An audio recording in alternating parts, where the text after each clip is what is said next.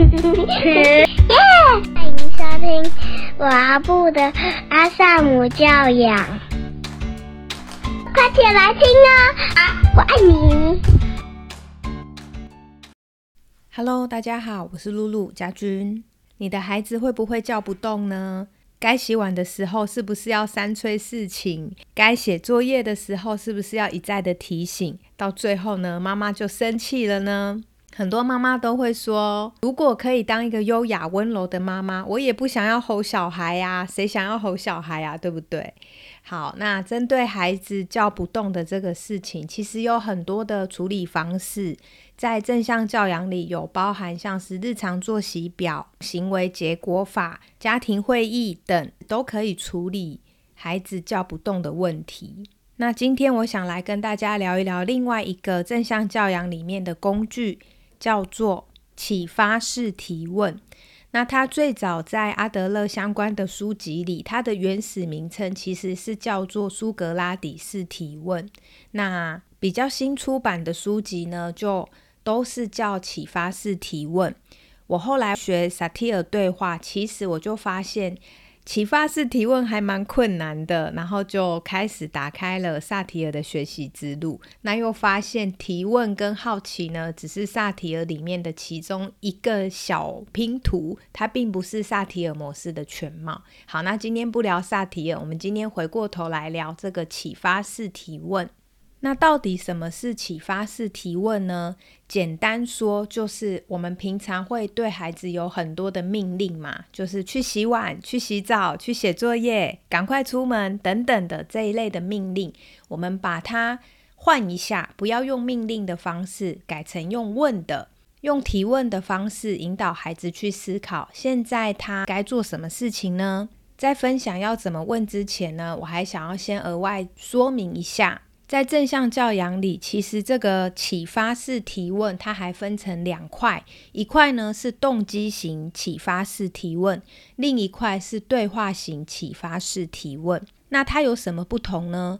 动机型启发式提问就比较适合用在我刚刚举的例子，比如说孩子叫不动、该洗碗、该洗澡等等的这些，我们可以用提问的方式去取代原本的命令。用提问的方式，它的好处是，他会变得比较尊重。那我们用一个我尊重孩子的方式，而不是权威式的命令孩子，你就是去做什么事情。那提问会让孩子思考，孩子呢，透过思考输出。他可以自己说出他现在是什么时间，应该要做什么事，就不会变成是大人一直在碎念、唠叨、提醒，就会很破坏亲子关系。这个呢是动机型的启发式提问，另一种就是对话型的启发式提问，它就会比较是用在开放型的，譬如说孩子可能真的在生活上遇见一个难题。嗯，假设孩子他拒学，他现在跟你说：“妈妈，我不想去上学。”那这个时候，我们就适合用对话型的启发式提问，或者是比如说，孩子他可能今天从学校回来，他跟你说：“我被同学欺负，或者有同学霸凌我。”像这一类的问题，它就是不会是动机型，它就会是对话型的启发式提问。那这个呢，就会可以用。萨提尔的冰山，以冰山的框架作为提问的脉络，那我们就可以层层的去提问，还有敲击孩子他遇到的这个困难，不论是被霸凌，或者是不想上学，或者是其他的议题，发生了什么事？那我们可以去问孩子在事件中的感受，他有什么样的想法、观点，他的期待是什么？没有满足的渴望是什么？那这个部分呢，就会更开放。那今天我们不谈对话型启发式提问，我们来谈动机型启发式提问。很多家长都曾经抱怨讲话孩子没有在听，或者是叫不动。那当我们回想我们小时候是孩子的时候，其实父母亲一直在旁边碎碎念或讲道理，其实我们也是左耳进右耳出，对吗？所以，当我们静下心来回想，其实我们大概也可以想得出来，就是我们今天身为一个妈妈，或者我们身为一个老师也好，一直说、一直说、一直念、一直念，念个不停，说个不停的结果，就是没有结果，就是孩子还是一样叫不动，然后最后我们就会爆炸了。所以我想，有时候是我们忘记觉察，或者忘记重新停下来去醒思过去的方法。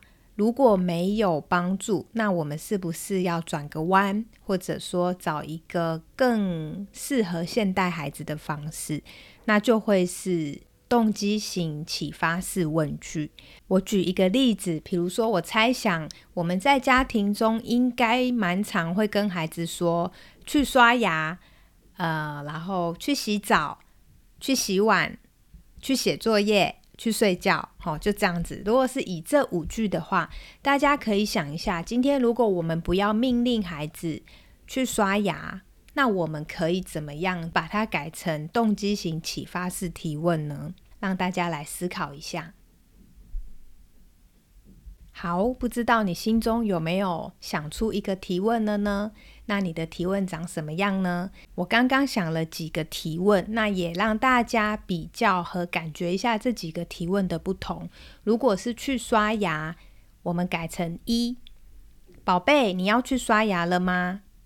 这也是一个提问哦。那你就会发现孩子可能跟你说不要，所以这个呢就不叫做动机型启发式提问，因为它并没有启发孩子。所以要记得，当我们在执行。要把一个命令句换成提问句的时候，尽量不要问 yes no question，要不然你很可能就会得到孩子的 no，我不要。OK，那我们再来看看第二种提问法，你可能会问宝贝，现在刷牙时间到了，你要现在去刷牙还是三分钟后去刷牙？这样子的问句好吗？嗯，我觉得是看孩子的年龄，还有就是看你们的亲子互动。如果孩子最后会跟你说三分钟，或者他会跟你说我两个都不要，我要五分钟，那最后可能还是有去刷牙，你就会蛮满意这样子的提问方式。只要这个提问方式对现阶段的你和你的孩子来说是合适的，它就是一个好的提问。所以这是第二种提问方式，大家也可以参考看看。那么这样的提问方式，我想在孩子年纪还小的时候是适用的。但是当孩子越来越古灵精怪，或者是有些时候亲子关系没有那么好的时候，孩子就会跟你说：“我两个都不要。”他就会选择我的第三个选择是不要刷牙。这个时候呢，我们的提问句型就需要再进阶。那我再举例第三个提问，你可能可以这样问：“宝贝。”你该做些什么才能够保护你的牙齿很健康，不会蛀牙呢？好，大家也可以感受看看，如果你是孩子，当妈妈这样问你，你是不是就开始动动脑思考了？诶，我要做些什么事才能够让我自己不蛀牙？你可能就会回答：哦，要刷牙。这个呢，就会是动机型的启发式提问。我们问一个问题，让孩子去思考，然后由他来提出解决问题。这个就会取代我们原本的命令句去刷牙了。那一样的，去写作业、去洗澡。亲爱的爸爸妈妈们，你们有想到你们可以怎么问了吗？那我要说的是。启发式提问，它其实没有标准答案，所以你想怎么问都可以，只要适合你就好。我举一个例子，比如说我们想要请孩子赶快去写作业，如果我们没有替换语句，那那句就是快点去写作业。那改成启发式问句，它可能会长什么样子呢？可能会是到睡觉之前，你还有哪些事没有做呢？对于你的作业，你的计划是什么呢？你需要在睡前做些什么，明天才能够准时交作业呢？也可能会是你可以怎么帮助你自己，明天不会因为作业的事被老师骂呢？等等的，所以它可以依照我们实际的生活情境，还有孩子他实际上在学校的状况，去调整你要怎么问你的问句。那我们再练习看看，如果孩子他一直尖叫或者一直哀。这时候，我们可能会叫孩子不要吵或者安静。那我们要怎么把它改成问句，让孩子停下来呢？可能你就可以说：“你觉得你要怎么说，我才能够听懂你说的呢？”那我一样再出几个考题给大家。如果孩子出门快要迟到了，我们就会说快一点，你快迟到了。这个时候你可以怎么样改？改成启发式提问呢？如果你的孩子和手足一直在吵架，你可能会说不要再吵架了。这时候你可以怎么提问，帮助孩子可以不要吵架呢？如果你愿意的话呢，也很欢迎你把你的答案写在 Podcast 的留言区。我也很期待可以看到大家趣味有创意的启发式提问是怎么问的，那也可以让我们有更多的互动。最后，我们再统整一下，为什么要用？启发式提问来取代命令呢？第一个就是我们透过问句可以引导孩子去思考，可以引导孩子去想他该如何解决眼下的这个问题，而不是大人给他一个答案或者命令，他只要听话照做就好。第二个呢是当我们命令孩子，其实这个命令就切断了我们与孩子之间的连结。那经常这样命令，经常这样唠叨，他当然就会破坏我们的亲子关系。所以，当我们用问的，他会带来连结，孩子会感觉跟我们更靠近。第三个是，当我们用命令跟告知孩子，请他去做什么事，这样子的方式，有可能孩子感受到的就是不被尊重。那么，他的大脑呢，很快的在零点一秒之间，就会进到一个抗拒的状态。而且长期被命令不被尊重，这样子也会减损孩子他的自我价值感。第四个好处呢，就是当我们去问孩子这样的问题，其实我们也在传递我们对孩子的信任，我们相信他有思考还有解决方法的能力。那当孩子他可以自己决定他要怎么做，他可以思考过后。讲出来，他可以做什么？他会感觉到，哎，我是可以为自己做决定的。我们就赋能孩子了。